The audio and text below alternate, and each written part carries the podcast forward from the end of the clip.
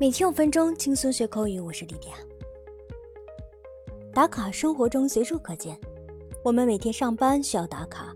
新出现的网红景点，我们很多人也会去打卡。哪里有好吃的，我们也会去打卡这家餐厅。我们说打卡，就跟以前很多人说到此一游是一个意思，表示我来了，我体验过了。好的，那我们今天的知识点就来了，打卡用英文怎么说呢？Number one, clock in or clock out。打卡一词来自于职场，原指在专门的机器上记录工作的时间。To record the time you arrive at work on a special machine。英文可以翻译为 clock in。这个用法仍然来自于 clock 作为名词钟表的最初含义。这里的 clock 是动词，英文的解释是。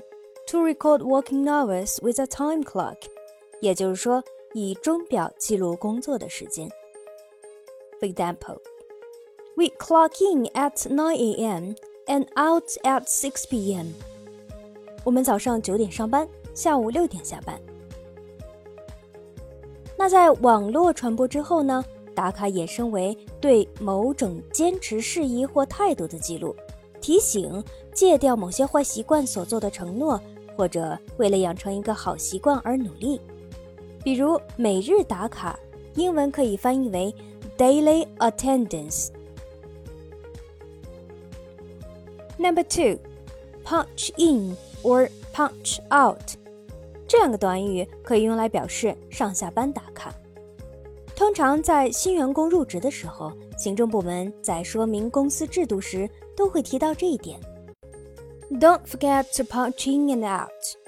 上下班都要记得打卡。如果分开来看的话，上班打卡就是 punch in。When you punch in at work, you arrive there and put a special card into a device to show what time you arrived. For example, he would get up and get ready for work, eat, and punch in at 6 p.m. 他通常起床准备上班、吃饭，然后在下午六点打卡上班。The employees all punch in before they begin work。员工在开始上班前都要打卡。那下班打卡就是 punch out。For example, What time do the workers punch out on Friday？星期五工人们什么时候下班打卡？